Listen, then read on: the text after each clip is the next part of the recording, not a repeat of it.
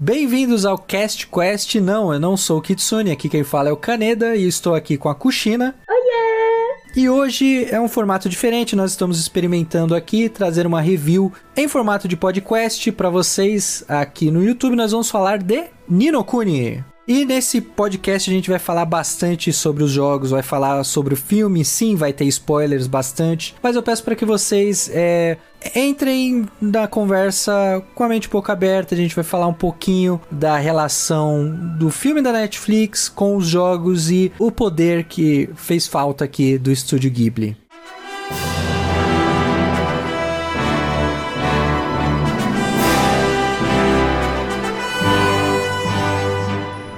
O China, você como uma pessoa apaixonada pelo estúdio Ghibli e também pelo universo de Ninokuni, me fala um pouquinho da sua experiência com a franquia, o porquê que você gosta tanto dessa, desse universo aí.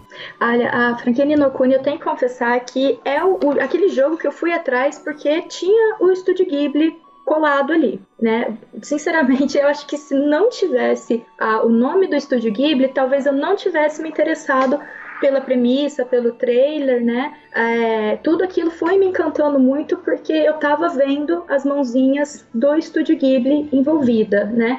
E foi em um momento do Estúdio Ghibli muito conturbado, né? Que tava aquele drama de vai, vai fechar, não vai fechar logo, né? Mais ou menos na mesma época.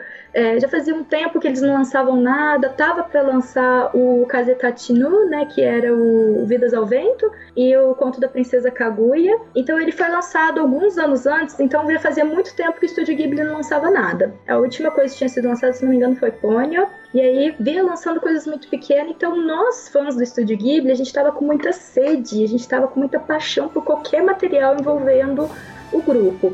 Nós, como a gente sabe que o Hayao, o próprio Hayao Miyazaki como pessoa, ele tem uma resistência muito grande a novas tecnologias, ele é aquele velho japonês, gente, eu amo o Hayao Miyazaki, mas ele é o típico velho japonês resistente a ir pra frente, em alguns pontos, Ele né? é tradicional em seus métodos, Exatamente, né? Exatamente, ele é muito tradicional em seus métodos, em parte por uma, toda uma questão de filosofia, de política, né? Então ele acaba sendo também uma resistência a essa técnica, porque essa técnica técnica, a, a, aplicação de certas técnicas gera consequências políticas que gera consequências na vida das pessoas, né? Então, por exemplo, ele comenta muito de como a, a indústria de animação ela foi né, se enfraquecendo por causa desse uso de tecnologia 3D, do, muito do digital, e como que isso colocou artistas é, magníficos na rua por exemplo. Isso de uma forma muito simplificada, qualquer dia a gente pode falar só sobre isso. Uhum. Mas no fim, a gente estava morrendo de sede por qualquer coisa que tivesse assinatura do Estúdio Ghibli.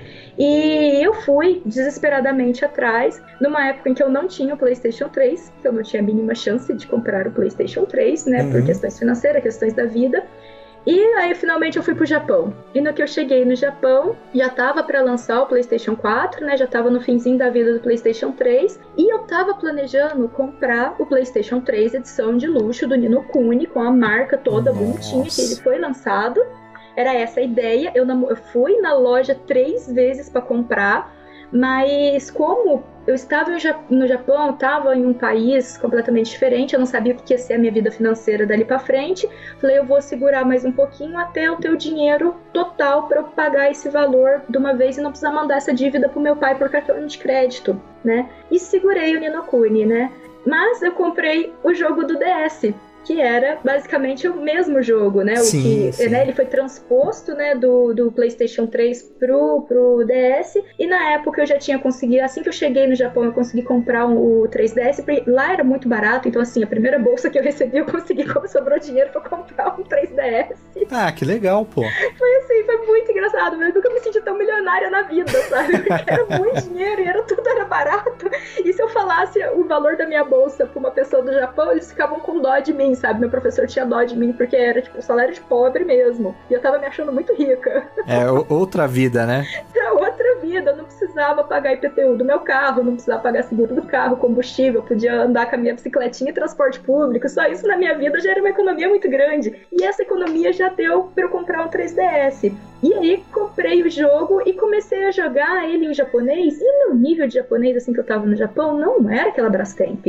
Então, a minha primeira vez que eu joguei o Ninokuni e o, o Fire Emblem, agora eu não lembro qual que era, mas o, o primeiro Fire Emblem para 3DS, o Awakening, né, que é o do Chrome da da Lucina, foi assim, eu entendi a história por cima e com desenho. Eu me senti uma criança analfabeta jogando videogame. Porque era muito. É, o Ninokuni nem tanto, mas o, o, Fire Emblem tinha muito kanji, não, não tinha leitura em cima. Ou você sabe ou você não sabe. Quando eram as partes que dava para parar, né? Que eu que determinava quando passava, eu ainda caçava no dicionário. Quando era cutscene. Nossa, perdeu muito então. Você entendeu? Entendeu. Depois, eu, depois que meu nível de japonês melhorou, eu pude rejogar esses jogos mais de uma vez e conseguir pegar. E o Ninokuni tinha sorte que você estava fazendo as lives, né? Você tava fazendo a transmissão. Nossa, foi na mesma época? Não, foi muito depois. Ah, tá. Mas como já tinha o seu material salvo, o que, que eu fazia? Eu jogava um trecho e ia ver sua live. Caramba, meu. Então hoje você jogou comigo, Ninokuni. Caramba, que legal, hein? Então eu ia jogando esses trechos, depois de um tempo eu falei, não, tipo, não vai dar pra ver o que o Caneda aprontou, não. Vamos embora. Não vou pegar spoiler, né? Vou, vou continuar aqui. Vou continuar aqui, o que eu entendi, entendi. E aí, né, no rejogar, a gente vai é, aprendendo mais da língua, né? E aí, gente, fica até a minha dica: eu tenho um jogo que você gosta, coloca ele na língua que você tá aprendendo. Fica mais difícil, fica de, de entender a história, mas tenha paciência, porque é, é o aprendizado que, que você para pra prestar atenção e ele fica com você. Então, fica o meu adendo que Nino não só foi um jogo que me divertiu pra caramba, mas foi um jogo que me ensinou a língua japonesa. Então, o meu carinho por essa franquia, por esse jogo, é exponencial. E por ele ser, como a gente comentou, por um público específico, eu não tinha uma dificuldade de linguagem e de gramática tão enorme. Eu tinha uma dificuldade de vocabulário, né? Que uhum. eu tinha que uhum. ficar parando e caçando no dicionário, né? Mas mesmo isso era um vocabulário que você às vezes pegava só com o coração, só com o contexto. Sim. Porque é com o público. É, não, não é nada tão absurdamente complexo e filosófico que você vai ficar, pera, eu entendi isso certo? É, é, é um público infanto-juvenil, né? Exatamente. É, os jogos e até o filme, né? Segue essa linha, né? Exatamente, um pouco mais né? é, dos clichês do, do, do herói que com a ajuda dos seus amigos, vai é, salvar é, o mundo, né? Os mundos, né? Porque aqui e, e, como também você tem um espírito guia que, que vai te orientar. É, então, é a jornada do herói clássica. Sim. Né? É o Campbell clássico, e mais falado numa linguagem é, épica e que a criança se identifica muito. Né? As dificuldades do Oliver, a, os medos do Oliver, é, é de uma criança mas é de todos nós também. Você consegue fazer paralelos do, da, das situações que, que o Oliver passa no jogo em todas as etapas da vida. Sim. Então eu acredito que a gente consegue, tipo, você pega, assim, aí entra a psicanalista dentro de mim, né, tadinha, eu, eu, ela, é, ela é reclusa, tá, gente? Então de vez em quando eu deixo ela sair, aí ela quer sair e quer falar tudo. Mas é bom, pô. Não é? Então, na hora que você pega é, uma. Vai, vai fazer uma análise das histórias, você consegue fazer associações com todas as etapas do desenvolvimento humano. Então, é um jogo que, apesar dele ser pensado para um público infanto-juvenil, você consegue se identificar tendo 7, 12, 15, 20, 30, 40, 60 anos. Sim. É, isso é até um tópico interessante pra gente se aprofundar agora, que tava é, ali na pauta um pouquinho lá pro final, mas a gente pode adiantar aqui porque você tocou num assunto interessante. O primeiro jogo, ele apesar de ser um público infanto-juvenil, ele trata de assuntos bem sérios ali no meio do gameplay, né? Você tem, a, a por exemplo, a, alguns vilões ali que eles chamam de pesadelos, né? Uhum. Que o Oliver precisa lutar contra os pesadelos das pessoas. E basicamente o que é um pesadelo? É a gente explicando aqui é, um pouco o plot do jogo, mas é, é vai ser interessante para vocês ouvirem. Os pesadelos, eles são sentimentos negativos nas pessoas, né? Que se manifestam e toma, a, a toma forma naquele mundo mágico. Então o Oliver ele tem que lutar contra esse sentimento negativo e, e voltar a trazer a paz para as pessoas, né? E uhum. você percebe um, um, por exemplo, numa side quest ali, onde um personagem ele não, ele não se relaciona bem com a esposa, ele só quer trabalhar, ele, ele é um mecânico ali, ele quer trabalhar no carro porque ele quer fazer com que é, ele trazer o sustento da família, mas ele fica tão focado ali que cresce esse sentimento negativo e deixa a mulher de lado, né? Uhum. É uma situação um pouco adulta para uma criança lidar. Uma criança talvez não entenda essa, essa nuance, né? Mas o jogo tá. trata muito bem isso. Exatamente. E aí o Caneda ele comenta, né? Às vezes a criança ela não, não, não tem noção disso, né? E, mas ao mesmo tempo aí a gente traz um pouco de cultura japonesa, né? Em que a gente tem, sei lá, 80% dos pais vivem para o trabalho ah. e, e não tem, né? Então você vê que essa cultura japonesa ela permeia também. Então, lógico que nós temos essas situações, né, de pais ausentes por se focarem demais no, no trabalho em todos os lugares do mundo, né? Isso é uma, ainda é uma questão relativamente comum, por todas essas questões de ah, não, o homem é o provedor e a mãe é a cuidadora do lar, né? E está sendo quebrado aqui no, no Ocidente, mas no, no Oriente, no Japão, ainda é muito forte. Então a criança, por mais que ela não tenha o, os conhecimentos de quais são as motivações do pai para correr atrás disso, ela percebe o pai ausente. Ela percebe quando o pai chega. A ele... consequência, né? Exatamente. Não dá atenção para a mãe ou não dá atenção para ele mesmo e tá sempre cansado e só fala do trabalho e todo dia ele sai na mesma hora. E então, é, às vezes até um jeito de explicar para a criança, olha, é isso que tá acontecendo com seu pai. E como que você vai lidar também com os seus sentimentos ruins que geram dessa situação? Porque é frustrante não ter atenção do pai. É. Né? Ah, eu fico com dó dos homens, eu falo que eu sou a feminista mais esquisita que existe, porque eu morro de dó dos homens. Eu tenho muita dó, porque a maioria dos homens não percebe o tanto que o machismo judia dos próprios homens. Como que o machismo, a masculinidade tóxica, ela judia dos homens. E eu tendo sido, eu sou uma mulher branca, é, cis, entendeu? heterossexual, então assim, eu tô ali no, no, topo da cadeia de privilégios, então eu só perco pros machos heterossexual, digamos assim mas eu fui criada por um homem, né? A, a, minha relação com a minha mãe ela é muito complicada, então a, a, salvação da minha vida, a idolatria da minha vida, a idolatria que as pessoas normalmente têm pela figura materna, eu tenho pela minha figura paterna. E eu percebo tanto que esse que o machismo ele machuca o meu pai, que é um homem cis, heterossexual, etc, entendeu? E quanto que isso ainda machuca ele, quanto isso impediu ele de tantas coisas. E como que é aí você conseguir falar isso numa linguagem em que a criança se identifica é muito terapêutico, porque você cria todo um desenvolvimento de como ela pode lidar com esse sentimento ruim. Uhum. De como esse sentimento ruim é um pesadelo, é um monstro dentro do jogo, é um monstro que ela sente dentro dela, que aí entra de novo, a psicanalista tá adorando poder estar tá aqui. E eu também. Não é? como que essa criança ela pode trabalhar esse monstro que existe dentro dela, esse sentimento ruim dentro dela que ela tá com raiva do pai porque ele abandona a mãe. E o jogo traz isso de uma forma lúdica e de uma forma em que cria, existe a possibilidade de uma criação de catarse. Os animes também fazem isso, né, de uma forma bem eficiente, mas o jogo, é, por ele ter essa pegada do RPG, ele cria uma identificação do jogador com o protagonista. Você se sente o protagonista. Até porque você está interagindo o tempo todo com a, com a história e você sente que você fez a diferença ali naquela ação, né?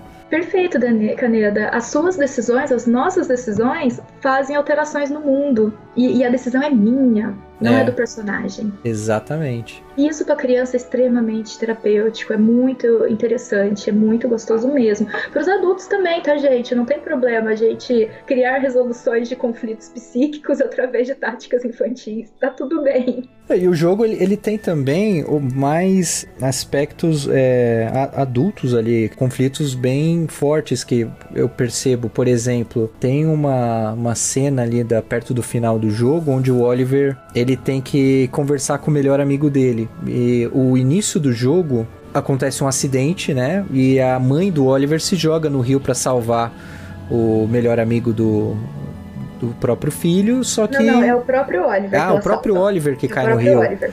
E aí a mãe cai no rio, né? Salva o filho, só que ela acaba falecendo, né? Porque ela tem um problema no coração tal. Foi muita, muito esforço físico ali. E o melhor amigo dele, que fez o carrinho ali para correr ali, foi o, ele se sente culpado, responsável por aquilo.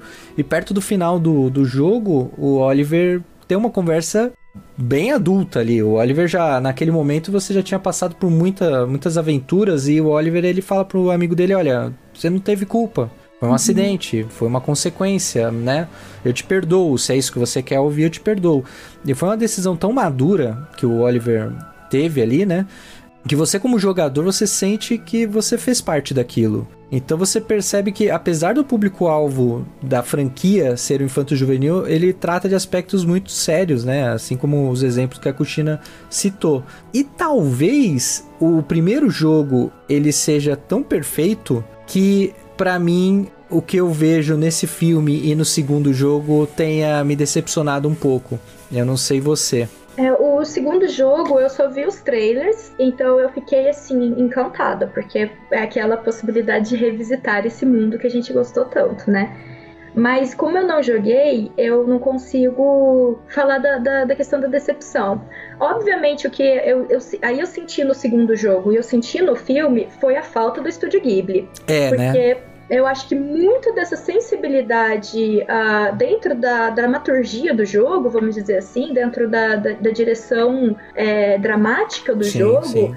ela tem uma mãozinha do estúdio Ghibli. Ela tem pelo menos um dedinho ali é, vamos fazer assim porque vai ficar mais emocional, vai tocar melhor, né? Vai ficar mais bem feito, né? E o segundo jogo a gente já percebe em alguns detalhes, uh, mas aí em detalhes eles se esforçaram muito para manter a estética, né, do estúdio Ghibli. E uns detalhes, gente, vou ser sincera, porque eu sou fã cri-cri, entendeu? Quem não é fã cri-crizento que nem eu, nem vai perceber. Mas a gente que é fã mais cri-cri, e talvez a pessoa né, não perceba, mas perceba, ah, tem alguma coisa diferente que tá me incomodando. É a falta de estúdio Ghibli, entendeu? Então, essa falta dessa estética de tratar sentimentos, é, que é uma coisa que o Estúdio Ghibli é característica né, dos filmes. Você trata os sentimentos com a mesma importância que você trata fatos. Sim. Você desenvolver o. o você, o, o, o personagem ter aquele momento reflexivo dele parar e simplesmente olhar a paisagem. E a gente não faz ideia do que está passando na cabeça dele, mas todos os eventos que aconteceram ao longo do filme provavelmente estão repassando na cabeça dele. Ele está tomando uma decisão. Esse momento contemplativo é tão importante quanto o momento da luta. Uhum. E aí eu acho que talvez, pelo menos foi o que eu senti a falta no filme, foi isso, né? Ficou uma cadência de eventos que não foram digeridos. Não teve um tempo de digestão entre eles, né? E o Canedo usou a palavra mágica desse jogo, que é a maturidade, né? O quanto que o Oliver é maduro. Eu não gosto de associar o adulto, né? Que nem você comentou, porque nós temos adultos tão infantis, Ah, é, o né? mundo de e hoje. E olha só como é ridículo, né? Adultos infantis. Não, nós temos adultos que não têm capacidade nenhuma de maturação. Eles não estão maduros, não têm maturidade nenhuma.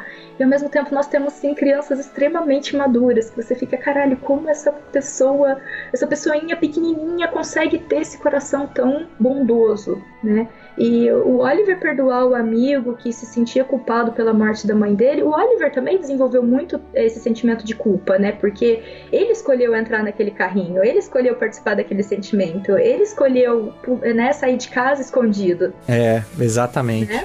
E a Mori, ele também, né? Tanto que, se eu, se eu não me engano, me corrige Caneda se estiver errada, mas o Oliver pa- passa um processo de luto, de ficar trancado, acho que dois, três dias Sim, no sim. quarto, né? E de não querer ver ninguém, não querer falar com ninguém, até despertar, né, o, o, o guia espiritual dele, né? Gente, eu esqueci o nome dele. Deeply. Mr. Deeply, isso, Mr. Deeply. Deeply. Inclusive, eu tinha, enquanto eu jogava, eu tinha uma teoria de que todo aquele mundo é, mágico do primeiro jogo fosse alguma forma do Oliver é, lidar com luto. Eu imaginava que tudo aquilo era da cabeça dele. Da cabeça dele, é. Eu tive essa primeira impressão também no, no começo do jogo. É, Falei, ah, ele tá criando esse mundo pra conseguir lidar com a dor e com a culpa de ter perdido a mãe, né? E seria Então- legal, seria interessante não isso. teria sido ruim, né? Mas aí também depois, é, aí quando à medida que a gente joga o jogo, a gente percebe que é isso, mas não é só isso, né? Que, que na verdade é um mundo espelho, né? É como se fosse um, um mundo das ideias do Platão, talvez. Se a gente consegue fazer uma associação é, nesse nível, se a gente quiser brincar um pouco mais com a filosofia dentro de Ninokuni, né? Uhum. E chegou, chegou o momento então da gente explicar um, po- um pouquinho do plot, né? Do, do que é o Ninokuni, né? O, que a tradução literal é o outro mundo, não é isso? A tradução, então, é, a tradução literal seria é, o mundo número 2. Ah, o segundo mundo. Então, aí, né, aqui na nossa língua a gente teve que passar para o outro mundo, né? Mas na verdade, se você for traduzir o pé da letra, seria até o país número dois, né? Então, essa palavra, né, kuni, em, em japonês, né, Comumente ela é usada para se referir a, a, país, né? Mas da mesma forma que, é, por exemplo, a Alice, né? A Alice Sim. ela vai para um outro mundo, né? Uma outra região, uma outra lógica, né? E aí um outro mundo, né? Mas é, ele está muito mais associado a essa questão de uma outra organização. Certo. E a, a, a ideia desse universo é o quê?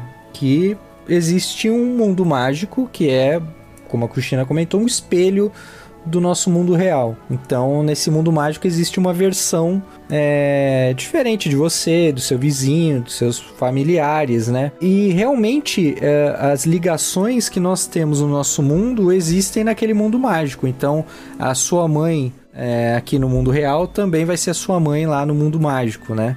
É, mas é, não necessariamente é, eles vão exercer as mesmas funções, né? Uhum. Então, uh, isso é uma, é uma questão de que é, fica confuso na minha cabeça agora, porque eu não, não me recordo muito bem como eles lidavam com isso no jogo, que é se alguém é, morre no mundo real ou no mundo mágico, se existe uma ligação direta, uma uhum. consequência direta nisso, porque é, esse é o plot principal do filme né? É, porque, porque no filme a, a princesa Astrid, uhum. ela está com uma maldição e aí por conta disso a a Cotona, que é a garota ali do mundo real, ela começa a ela começa a passar mal, ela começa a, a ter consequências ali da maldição da Astrid. Aí, na verdade, Caneda, a gente fica na dúvida, né, se a Tostines vende mais porque é fresquinha ou é fresquinha porque vende mais, né?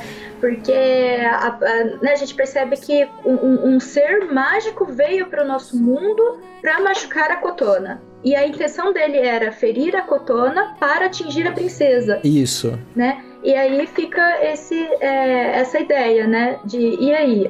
Realmente, no jogo eu não lembro dessa relação tão forte, né? Mesmo porque a, a mãe do do, do Oliver. do, Oliver. ela morre no começo do jogo.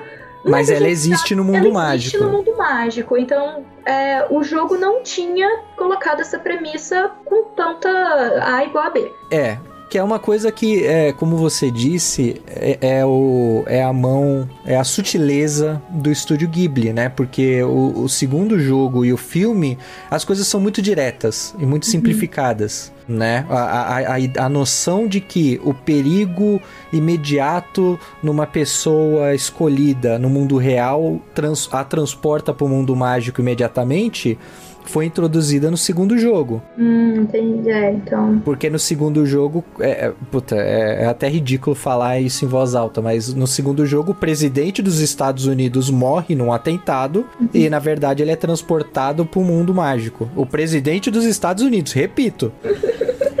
e, e no filme é a mesma coisa, né? A, a, o perigo imediato é, o transporta para o mundo mágico. E mas no, no, primeiro jogo, onde o estúdio Ghibli tinha a, a, sua mão ali no roteiro, nas sutilezas narrativas, é, é, isso aconteceu porque a mãe do Oliver já era uma sacerdotisa, uma maga experiente e deu o Deeply, né, como um, um guardião do filho no mundo, no mundo real. Uhum. Então, a ligação direta do porquê o Oliver tem acesso ao mundo mágico é porque a mãe dele é, uma, é a maga mais poderosa daquele universo. Exatamente, né? Então a gente tem uma explicação muito. um, um, um vínculo, né? Muito mais de espírito do que de corpo. Exato. Então, apesar do corpo dela no nosso mundo ter morrido, o espírito dela prevaleceu de alguma forma naquele outro mundo. Então você tem uma relação muito mais espiritualizada do que, tipo, é, ah, morreu aqui, vai morrer lá. Então, é, uma, uma, coisa é ser ferido aqui cria uma ferida diretamente lá, né? Então, assim, essas coisas de, de troca de mundo, né? A maioria dos autores depois se embanando, né? Eles esquecem as próprias regras. É. Exatamente. Mas são poucos autores conseguem se manter fiéis às próprias regras, né? Por, por ao longo do tempo. E talvez é, eles cria, tenham criado isso exatamente pra, no, no segundo filme para criar essa urgência de ação que pelo menos eu vi no, no filme. o filme tem um desespero para resolver o conflito, uh, as situações de pressa, porque isso vai causar uma consequência no mundo real. Sim. É, e a vida de alguém está em jogo. É, a gente não pode. É, você tem razão, a gente não pode culpar diretamente o, o, o filme por simplificar uh, esse vínculo né, entre as duas almas ali, entre, é, entre os dois mundos, né? Porque realmente isso ia tomar tempo né, de, de narrativa ali para expor todas as nuances ali do, do funcionamento uh, dos dois mundos, desses vínculos, né? Porque nos jogos isso é tratado ao longo do gameplay. Um RPG tem 30, 40 horas, isso sendo Nossa, bem rápido. rápido. É. isso é muito rápido. Então o filme realmente ele teve, tem que simplificar para poder criar uma história coesa ali de, de uma hora e meia, duas horas. Mas mesmo assim, será que o filme foi competente em é isso expor, né? Falar, né? Que eu fiquei pensando aqui agora como que o, o, filme talvez ele. Eu gostei do filme, tá, gente? Eu vou deixar isso claro aqui. Então não são críticas que para mim estragou o, a experiência, mas eu acho que ele falha no seu objetivo porque ele não é um, ele não é um filme introdutório para apresentar esse mundo, esse universo da franquia para quem não conhece nada. E ao mesmo tempo também ele não parte de princípios de que vocês as pessoas já jogaram os jogos então eles já sabem essas regras estabelecidas então não precisa ficar repetindo. E, e, e dá uma continuação para quem já jogou os jogos. Ele fica no meio termo demais. É, olha, eu acho, eu, eu só discordo do, do, do, do, que você falou da questão do de não ser um filme introdutório. Eu acho que ele é sim, porque. Acho é, que sim. É porque ele explica bem a regra que, principal que você precisa entender. Existem dois mundos e existem pessoas especiais que conseguem navegar entre eles. Eu, é, isso, o filme, uhum. ele repete muito isso ao longo do, do e, roteiro. É, ele repete demais isso. É, então mesmo que uma pessoa não conheça nada de Ninokuni, ele vai, ok, ele, existem dois mundos, eles vão conseguir navegar entre eles e quando acontece um perigo imediato, essas pessoas especiais são transportadas ali. Porque é uma regra meio furada. Eu acho essa uhum. regra do perigo imediato transportar as pessoas de um mundo pro outro que o segundo jogo trouxe essa uhum. essa eu, eu não joguei o segundo jogo inteiro, então eu não sei o quanto eles se aprofundam nisso, mas eu não sinto que o segundo jogo tem uma uma vontade de explicar muitos conceitos ali daquele mundo. É diferente do, do primeiro, né? Do, do uhum. nosso queridinho Oliver. Que, Isso, meu... mas aí, aí que tá, Caneda. Ao mesmo tempo que ele explica que existe essa regra, essa regra não é válida para todo mundo. Exato. É. Entendeu? Por isso que eu acho que ao mesmo tempo que ele tenta ser introdutório para quem não conhece a franquia, ele parte do. ele não explica por que, que só aqueles dois conseguem fazer isso. E por que que a garota que foi esfaqueada, a é, Cotona, a, a por que, que ela não foi pro outro mundo também? Exatamente, por que, que ela não foi pro outro mundo, então? Porque tem uma daga mágica, tudo bem, mas e a outra menina que é a, a cuidadora do, do protagonista? Que no mundo mágico, ela também tá, teve um risco de perigo iminente ela quase morreu, teve momentos. Por que, é. que ela não veio pro mundo de cá? Então você vê que ele conta que existe essa regra, mas ele, é, ele deixa esses buracos. Que quando você joga o jogo ao longo da plot, você entende que existem pessoas especiais. Ele dá esse toquinho quando o rei chama os meninos de viajantes, né? Ah, mas lembra do velho? Isso, uh -huh. Então, o velho no hospital, a primeira cena dele é falando que pessoas especiais podem navegar entre os mundos. Aham. Uhum. Mas o que que torna essas pessoas especiais? O que que torna essas pessoas especiais? Exatamente. Exatamente. O, que... o filme, eu, eu, acho que ele falhou. Eu, eu, Não, eu, eu concordo. acho que a minha resposta, eu tenho a minha resposta porque eu sei dos jogos. Sim, sim. É, eu concordo que ele falhou nisso, mas ele introduz o universo. Sim, ele introduz. Não, isso é isso realmente, ele introduz o universo. Mas eu acho que ele ficou muito no, no fio da navalha entre ser introdutório e, e se apoiar no, no, nos conceitos que os jogos já apresentou. Mas, enfim, é, é eu e o Caneda a gente vai concordar em discordar. Sim, claro. Nos comentários, pessoal, o que, que vocês acham? Vem interagir com a gente. Não, é, o objetivo desse é exatamente esse, a gente discutir bastante o cada um acha do, do, do filme e ver as discordâncias aqui. É, é, realmente essa a intenção, né? Mas com relação ao plot uh, que a gente tá comentando sobre uh, uh, ele ser muito raso, né? Muito superficial. Eu acho que outra regra que ele falhou em apresentar foi a, a ideia de que o número de pessoas é limitado no mundo mágico e no mundo real, então tem um equilíbrio ali entre a, as pessoas. Que isso é argumento do vilão para convencer o amigo, o Haruto, né? Uhum. Para convencê-lo a ir pro lado do mal. O que eu achei uma besteira enorme no roteiro. Eu achei um conflito desnecessário o Yusuke e o Haruto lutarem em lados opostos. É, eu também assim, eu acho que não o que, que é o não, não, não desenvolveu porque sei lá a motivação não era forte o suficiente para ele ser enganado é e o, os dois ele, eles eram tão amigos que uhum. não, não faz sentido uma outra pessoa falar um, um, uma coisa torta e não ok eu eu nunca te vi na vida, mas eu confio em você e vou é, lutar contra um amigo que eu conheço há anos. Sério? É, é isso mesmo que você tá fazendo? a pele dele é que eles se salvaram mutuamente ao longo da vida inteira. É, então... É, então realmente, assim, é, faltou. É, o vilão ele não leu o manual dos vilões, começo de conversa, e o, o protagonista, ele foi, foi, foi, O segundo protagonista, né, digamos assim, ele foi enganado muito fácil. Foi. E aí, é, é, esse furo na, nesse, na, na, na narrativa, no plot, acaba fazendo com que fique fraco. Fica, fica fraco. Né? Eu acho que o, o, o conflito do triângulo amoroso Uhum. que foi apresentado no, no primeiro terço do filme é legal e foi é, responsável pro final bonito que teve. Uhum. Que até tem um plot twist que a gente vai comentar depois. Sim, a gente vai comentar. Mas eu acho que essa, a, a, esse conflito amoroso não é não é o principal responsável pela mudança de, de comportamento do Haruto. Porque é. é isso que o filme tenta, tenta explicar, tenta jogar para o espectador. É. Olha, o Haruto ele só foi pro lado do mal porque ele realmente ama a Kotona de um modo é, mais fervoroso que o Yusuke, aí ele decidiu agir dessa maneira. Só, só inverte, Caneda, porque o, o Yu foi pro lado do mal e o. o... Não, o, o Yusuke ah, não é, é o. É, o Yu é verdade, não, tá ah, certo. Tá. Eu que tô confundindo os personagens aqui, tô no doida já. Não, tudo bem. Então, mas é, o, o filme tenta colocar como consequência da mudança de personalidade do Haruto a, a, o amor, o triângulo amoroso que tem ali, mas não, não, não ficou forte o suficiente para para isso acontecer. Eles podiam ter criado outro tipo de conflito, sabe?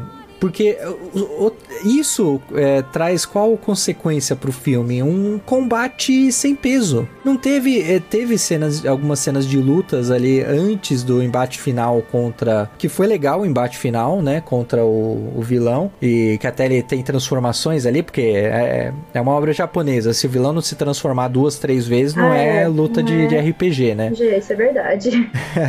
Mas, o... acha que ganhou? Não, ainda não. Respira. É, é, tem mais uma forma ainda, ele vai triplicar de tamanho e. E aí vai ser interessante a luta. Mas o, os combates antes daquele. Antes do final, ficaram sem peso nenhum. A animação também não ajudou. Uhum. Porque teve um 3D ali para replicar um monte de soldadinho. Ficou e... muito descarado, né? Ficou muito discrepante a questão do 3D, né? Do, o uso de 3D, ele foi. ele não foi feito com muita eficiência. E aí, e aí a gente deixa claro, né, que faltou o Estúdio Ghibli. Desculpa, gente, eu sou Tiet mesmo. E. Se fosse o Estúdio Ghibli, ia ser melhor ia ser melhor. É, mas se fosse Estúdio Ghibli ia ser melhor. Mas porque o pior filme do Estúdio Ghibli, ele, em termos de animação, ele é melhor do que esse filme em termos técnicos, então. E, e você pega uma coisa assim, você pega, por exemplo, o Contos para Terra Mar, né? Gedosenki, que é até a do Goro Miyazaki, que é a adaptação lá do livro da Ursula Le Guin, que foi super criticado, que para nível Estúdio Ghibli é horrível. Sim, para nível Estúdio Ghibli é muito ruim, mas ele não é um filme ruim, sabe? E tem mais ou menos uma ambientação muito parecida. Então, quando eu tava assistindo o filme, quando eles iam pro outro mundo, eu tinha muito essa sensação de, caraca, parece que eles estão tentando fazer um filme, né, baseado em Contos para Teramar, porque a caracterização fica muito parecida, meio medieval, a paleta de cores, né? Uhum. E, eles davam, só que a, a, qualidade da animação, a animação das batalhas, né, o, o cuidado que, que mesmo o Goro Miyazaki, sendo um dos primeiros filmes que ele dirigiu, sabe, o cuidado na transição de movimentos Sim. Não tem, não, não, não é. Então, que ele merece muitas críticas, mas nessa parte técnica eles são muito chatos, né? Tanto que é por isso que leva 5, 6 anos para alguma coisa sair. Mas a, a, gente tá falando isso, o, o público pode até tá, tá ouvindo ou assistindo no YouTube pensando, pô, mas os dois estão metendo um pau, tão bem críticos, né?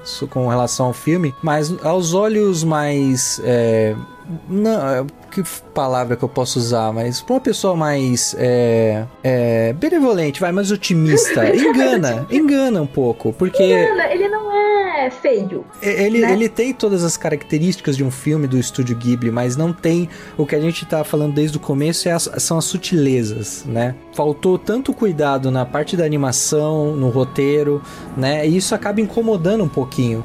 E aí eu queria inverter a pergunta: o que o, que o filme acerta? Ah, isso é legal, né? Então, o, o filme acerta, eu acho que eu gostei do acerto dele no plot final. A gente foi um plot twist interessante condizente com os jogos. Então, os, os dois meninos serem a mesma alma foi assim, foi acertado, foi lindo, sabe? E aí você vê que são duas personalidades complementares mesmo, né? Você via como que no que o, o, o Haruto ele era uh, mais esportista, ele era do físico, né? O Yu, por causa também até da, do, do problema nas pernas, né?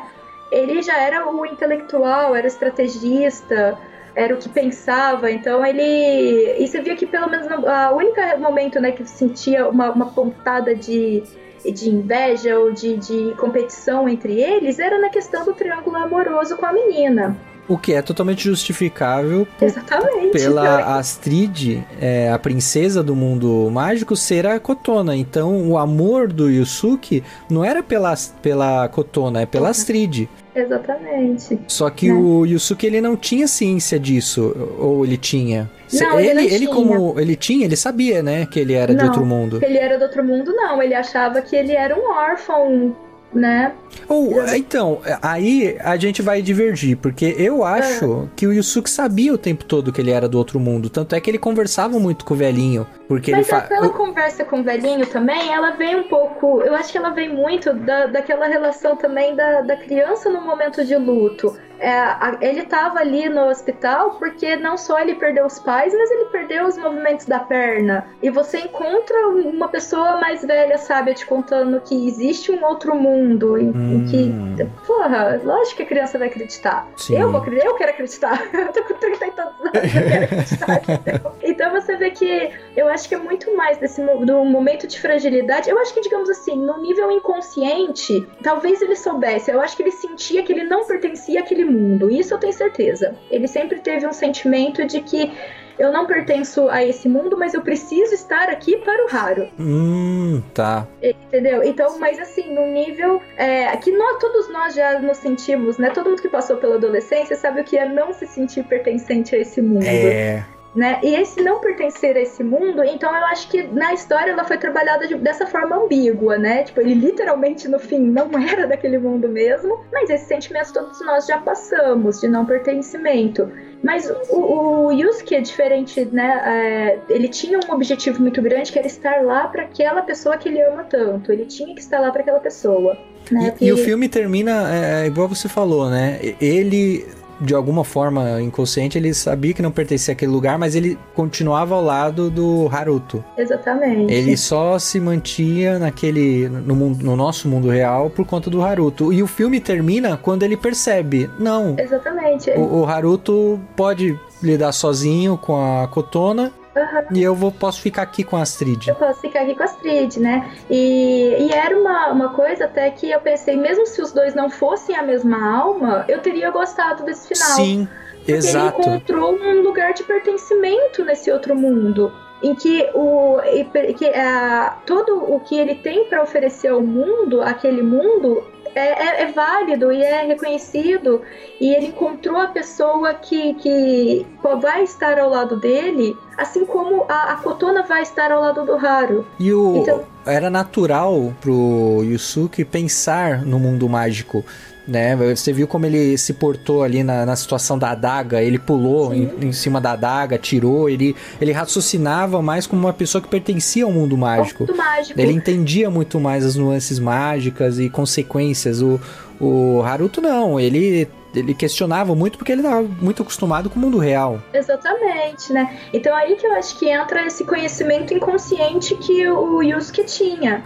Então, é, ele não estranhou, é, ele estranhou, mas ele não entrou em pânico em nenhum momento. Ele não tratou aquilo como absurdo, alucinação. Ele não, pera, é essa informação que eu tenho, então eu vou trabalhar com essa informação que eu tenho. Uhum. Por mais estranho que isso seja, e aí mostra também, por exemplo, é, se a gente entra né, na capacidade da criança de não estranhar o estranho. Então você vê que como o estranhamento ele, ele é criado ao longo do nosso desenvolvimento de, de acostumamento, que a gente se acostuma com o que é aspas normal, né? E você achar normal a loucura, você achar normal uma coisa que não é nada normal, uhum. pro raro aquilo, né, pro, pro Yusuke, aquilo era normal em um inconsciente, porque ele sabia que em algum lugar aquilo era normal e fazia sentido dentro da cabeça dele e não fazia sentido na cabeça do Haruto, né? Tanto quando eles vão para aquele mundo, o, o Yusuke ele sabe perfeitamente o que eles têm que fazer, porque aquilo faz sentido. Você vê que ele, ele tá fazendo todo um raciocínio lógico, mas dentro daquela lógica desse outro mundo mágico, que o Haruto tem uma puta dificuldade de, de compreender. É, o que a gente pode até extrapolar é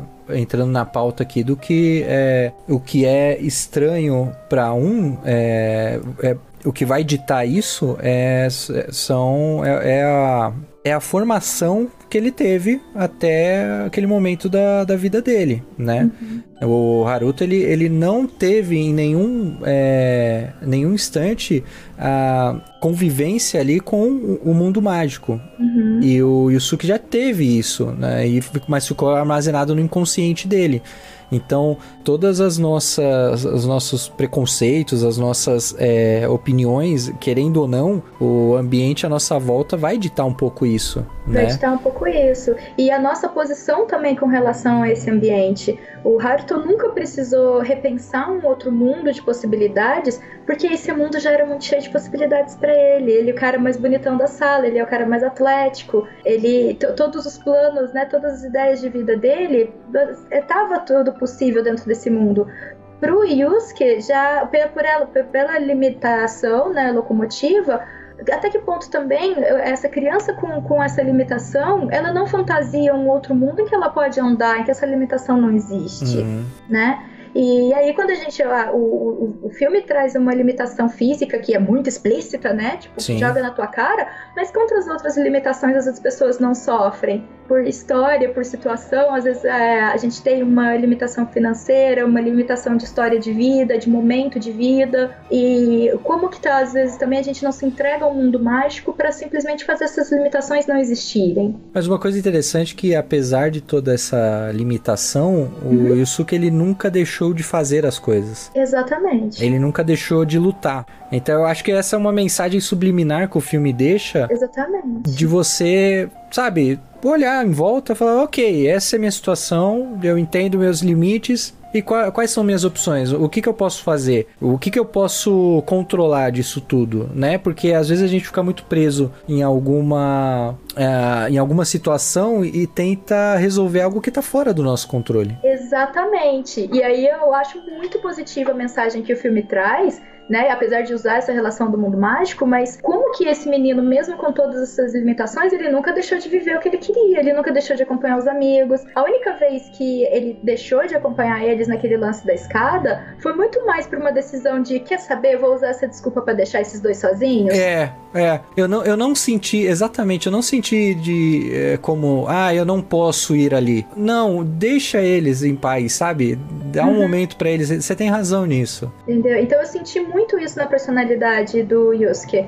De é, se fosse para encontrar uma solução para eles subirem aquela escada e ir naquele café que a Kotona queria ir, eles iam encontrar uma solução. Eles iriam os três juntos. Mas naquele momento ele decidiu, hum, vou deixar esses dois juntos. É, tudo bem que o filme depois corta um pouco a, a corta um pouco o barato da cena porque ele, ele chega meio frustrado na casa dele, né? Ele vai pro Mas quarto. Mas eu acho que a frustração, eu acho que ela tá muito mais relacionada dele ter ficar frustrado com ele mesmo, dele, aspas, ter sim, de, deixado essa, essa, digamos assim, essa limitação parecer como uma fraqueza dele, como ele estar desistindo, e obviamente também dele estar abrindo mão da menina que ele gosta. Hum. Entendeu? Ele literalmente estava. Quer que queira ou não, ele podia ter criado ali toda uma situação que ia acabar atrapalhando o Haruto e ia ficar ele ali de terceira roda. É. Ou então iria estar também no palio na briga da menina. É. Né, de chamar a atenção dela mas ele já tinha percebido que a atenção dela estava muito mais voltada para o Haruto do que para ele.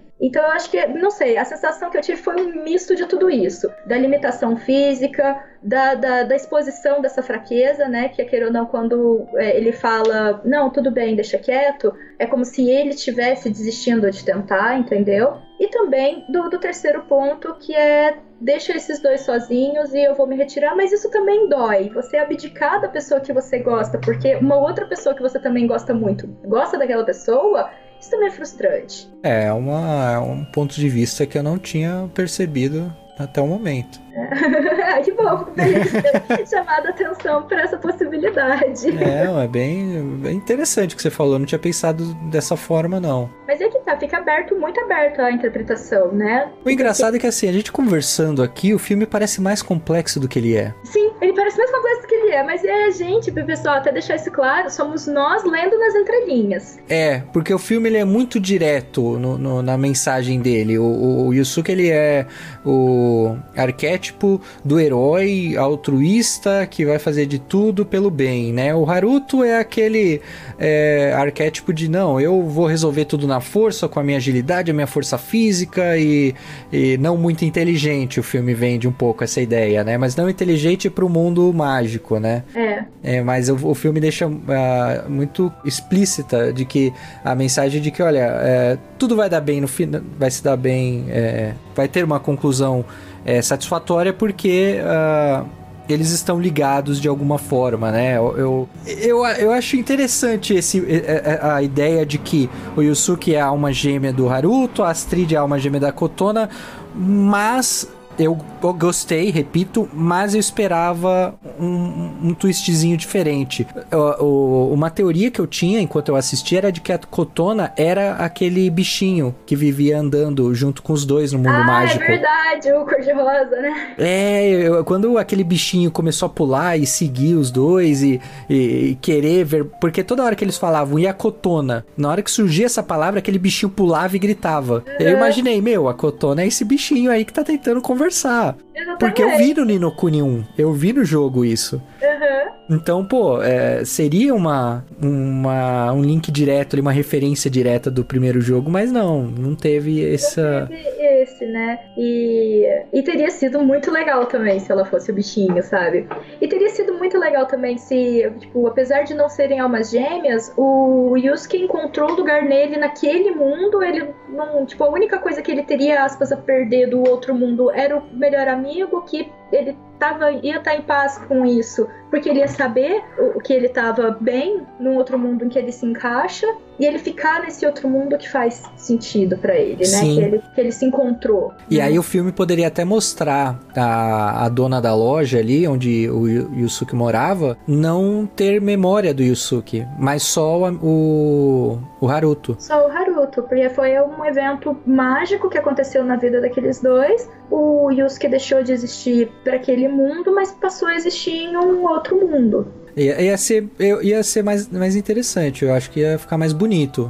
É, eu acho que assim, em termos narrativos talvez, mas dentro, digamos assim, das regras que a gente já conhecia do jogo, faz mais sentido eles serem a mesma alma. E simplifica também, porque o plot, porque imagina o, o filme terminar dessa maneira que nós falamos e não mostrar uma gêmea do Yusuke, nem mostrar uma gêmea do Haruto. Gêmea do Haruto, é verdade. Aí ia ficar, ah, eu queria ver uma gêmea deles. Gêmea deles, é. né? Então, Aí, né, aí pode ser também que se você deixa, aí depende das intenções, né? Eu, por exemplo, se eu fosse, tivesse liderança franquia, eu faria dessa forma e deixaria o link aberto pro próximo jogo, que aí jogue o jogo que você vai encontrar a alma gêmea deles. Boa. Entendeu? Ou o próximo filme. Ou o próximo filme, entendeu? E aí eu deixo como um cliffhanger, um pequeno, que não vai atrapalhar, digamos assim, o desenvolvimento da história, mas que me abre a possibilidade de explorar esse mundo em outros momentos. Né? Mas eu gostei também, eu achei legal é, os dois serem a mesma pessoa. De...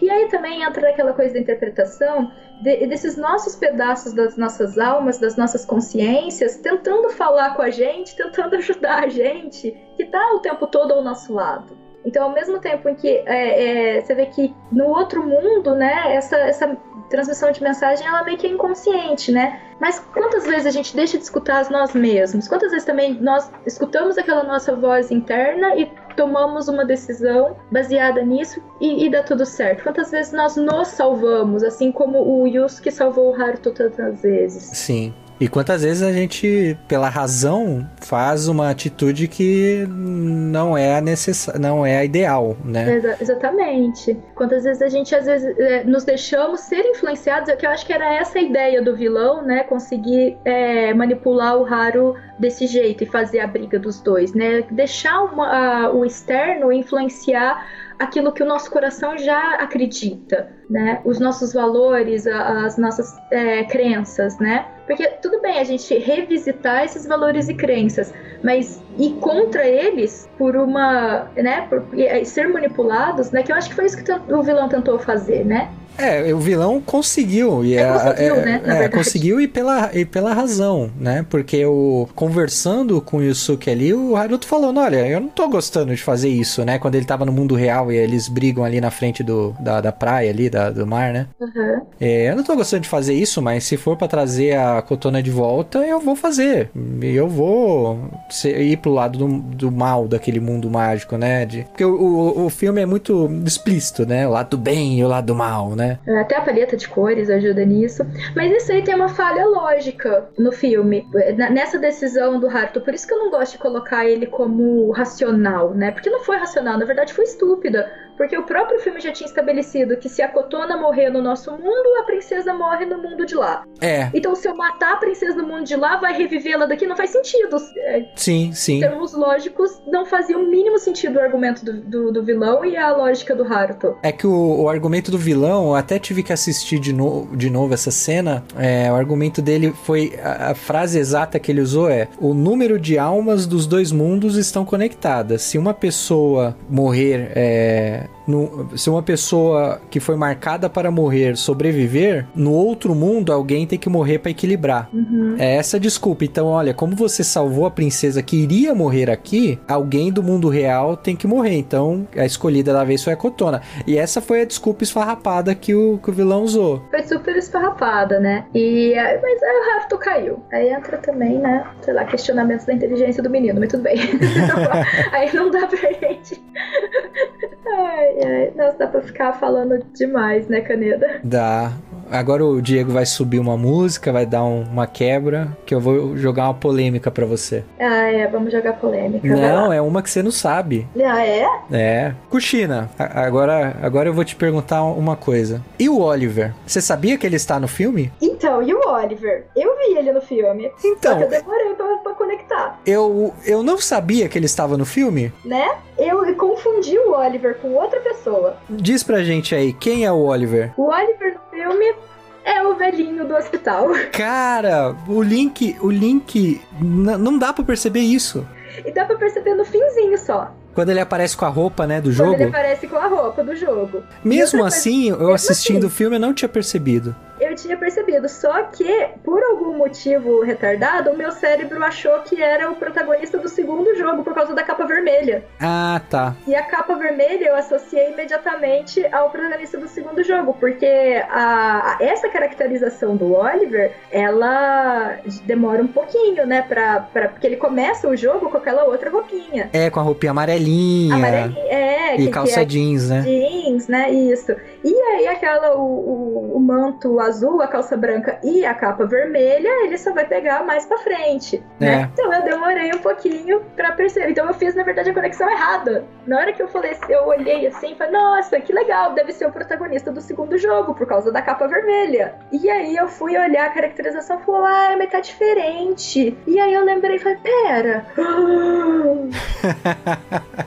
E aí, na hora que eu vi a, a, a, imagem, eu falei, caraca, era o Oliver! E o legal, e o legal disso tudo é uma homenagem ao primeiro jogo. Eu acho que sem. Ah, quando eu não sabia que o velhinho era o Oliver, o filme perdeu um peso enorme para mim. Porque faltou, né, a referência ao jogo principal, né, poxa. Não, é, é porque o, referência só de cenário e, trilha sonora não é o suficiente, não é sabe? Suficiente, né? E, e, eram as referências muito pontuais também. Então, tipo, ah, tem uma estátua do Rei Gato. Tem, ele menciona um, uma coisa X ou Y que quem jogou o jogo pega, quem não jogou o jogo fala, ah, tá bom, é a história desse mundo. Até a referência do segundo jogo teve aquela arena onde eles lutam. É, eles lutam isso. É, é a arena é. Do, do segundo jogo ali pra, pra prova do Kingmaker, né? Do, do ser mágico que vai ajudar o protagonista do segundo jogo. Mas o Oliver estar vivo nesse, nesse no filme é muito legal. É muito legal porque mostra que o mostra que o Oliver ainda tem essa esse dom, né, da, da, da, viagem, né? Mas aí entra entra um pouco em conflito da, da timeline da, da história, porque é. a, o segundo jogo ele se passa muitos anos depois do primeiro. Então é, o Rei Gato, ele é de duas, três gerações anteriores, né? E o protagonista, ele é o... Ele é o, é o tataraneto, sei lá, do Rei Gato, que é o... que vai ser o futuro rei do...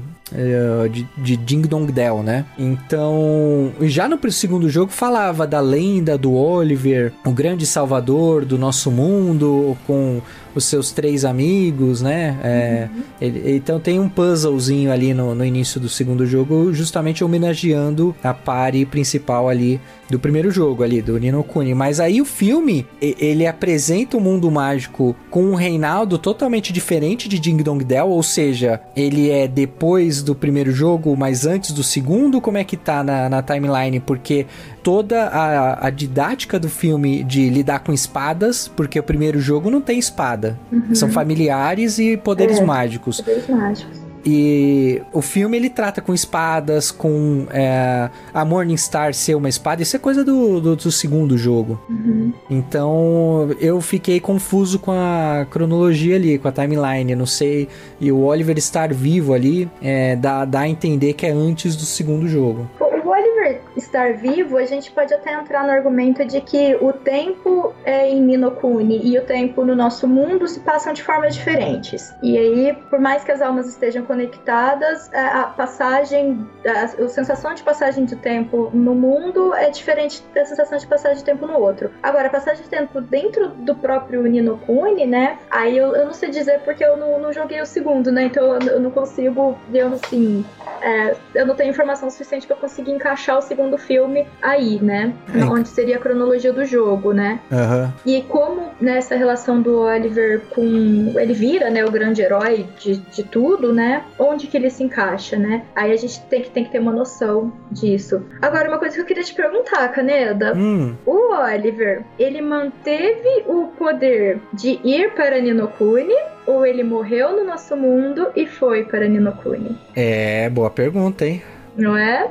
Será que a possibilidade, o verdadeiro salvamento da, da Cotona não foi porque o Oliver, né, é, é, é, essa relação do, do, do Oliver fazer essa, essas trocas? Será que não foi ele que morreu no nosso mundo para Cotona não precisar morrer? Eu, assim, eu eu acho que a regra que o vilão estabelece de que o número de almas dos dois mundos precisam estar equilibrados, eu acho que é furada. Eu também acho que é furada. Então, é, não precisa necessariamente alguém morrer no mundo real.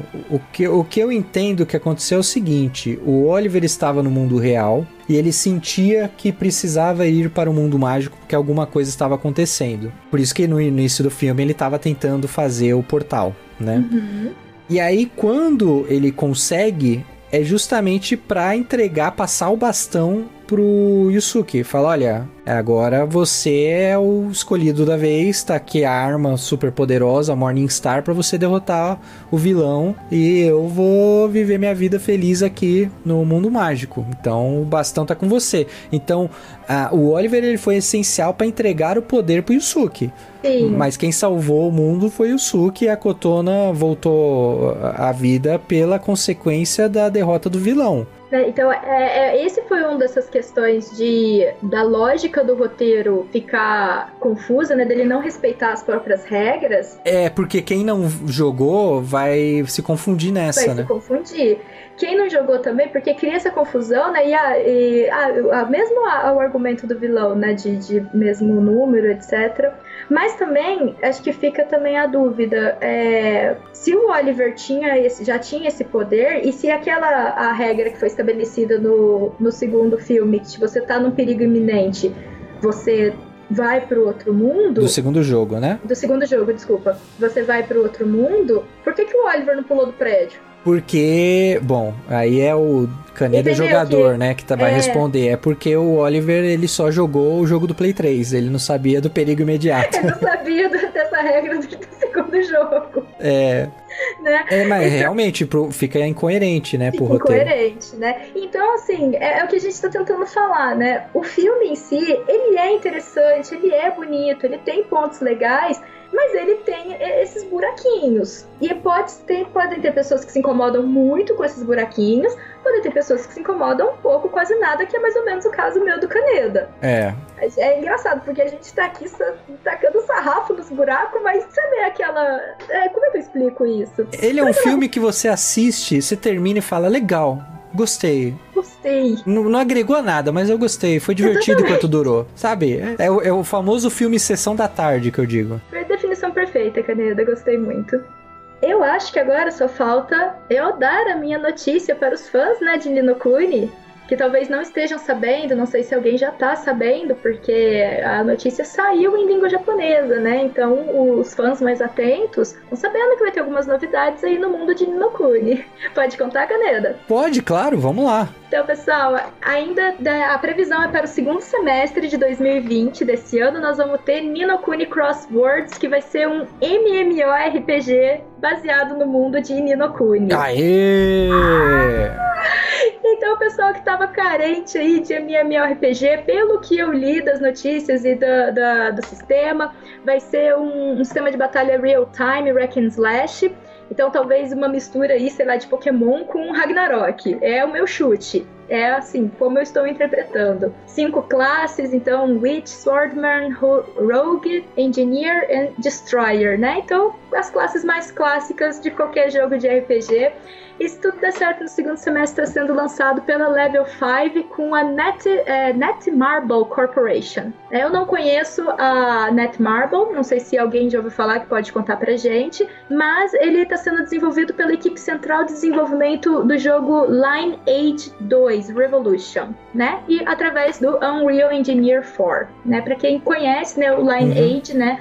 Talvez vai ter uma noção maior, né, de como que é a mesma equipe de desenvolvimento, então muito provavelmente vai ser mais ou menos as mesmas linhas. Gostou, Caneda? Cara, eu, eu gostei da, dos gameplays, é lógico que no YouTube vocês vão é, acompanhar os gameplays que saíram ali na, na G-Star do, do ano passado. É, eu acho que, é, como jogador, tá, é, falando, por ser um MMORPG para Android, isso vai explodir. Se for de graça, vai explodir de acesso. Eu acho que com o gameplay do Nino Kuni 2 promete ser muito divertido, porque o convenhamos, o Nino Kuni 1 é imbatível, só que o gameplay dele é um pouquinho travado, um pouquinho demorado, demora para você engajar no combate ali. E a, o Nino Kuni 2 não, ele é mais imediato, é um combate mais de ação. Então, eu acho que para celular funciona muito bem né? É, vai ser bem simplificado. Combate essa ideia de colecionar é, familiares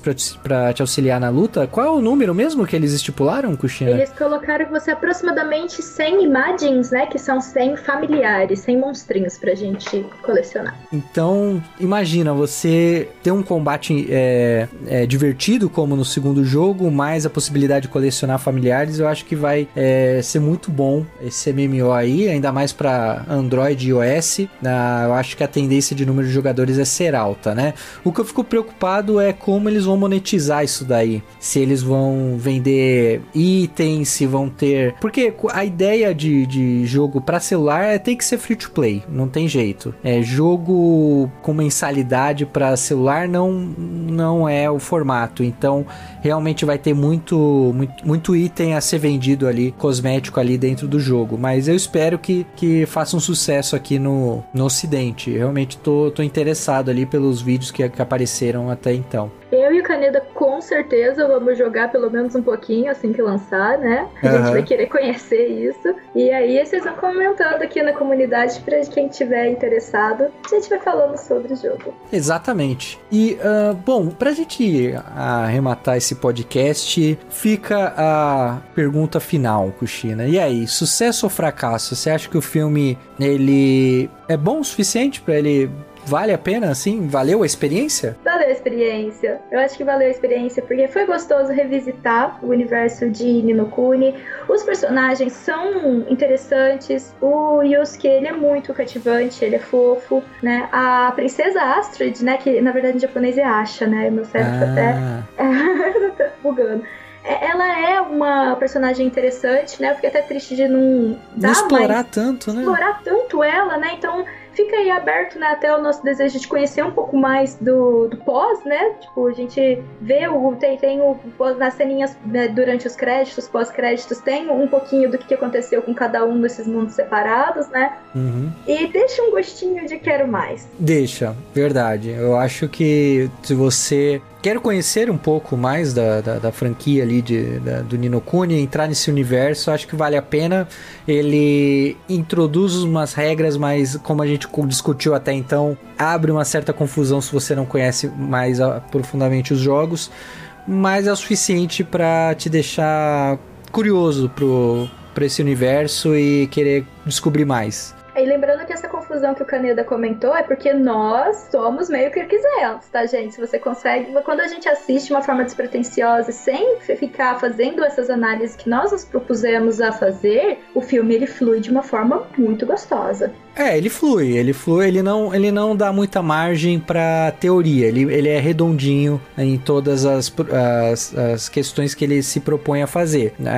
As consequências do mundo real e mundo mágico explica, quem é o vilão e a motivação do vilão também é, é bem direta ao ponto, que é, a gente mal comentou aqui, mas o vilão, ele é, é, aquele vilão clássico de eu quero me vingar de uma situação que ocorreu no passado e é, foda-se as consequências, eu vou fazer mal a você, é, é muito. É só isso, é, é bem direto ao ponto. Porque ele é mal, pronto.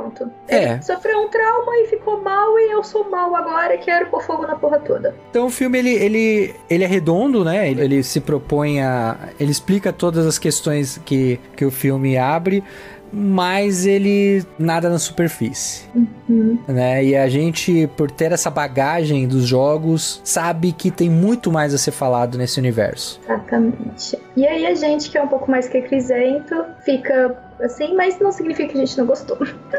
Podem assistir o filme, eu acho que super vale a pena. Vale a pena se você jogou os jogos, você vai acabar vendo esses buracos que a gente comentou. Se você não jogou os jogos, você não conhece a franquia, você vai ter uma noção do que, que é o espírito dessa franquia. Talvez tenha faltado um pouquinho só o, os familiares, né? Eu acho que as ah, relações com os familiares falta. no filme faltou muito. E, mas aí também, é, quer queira ou não, vai um pouco da gameplay né, do, do jogador, né? É, acho que o 2 é um pouco mais possível, né? Mas você também não desenvolver demais essas relações com os familiares, fica só, né? Vai muito do estilo de cada um.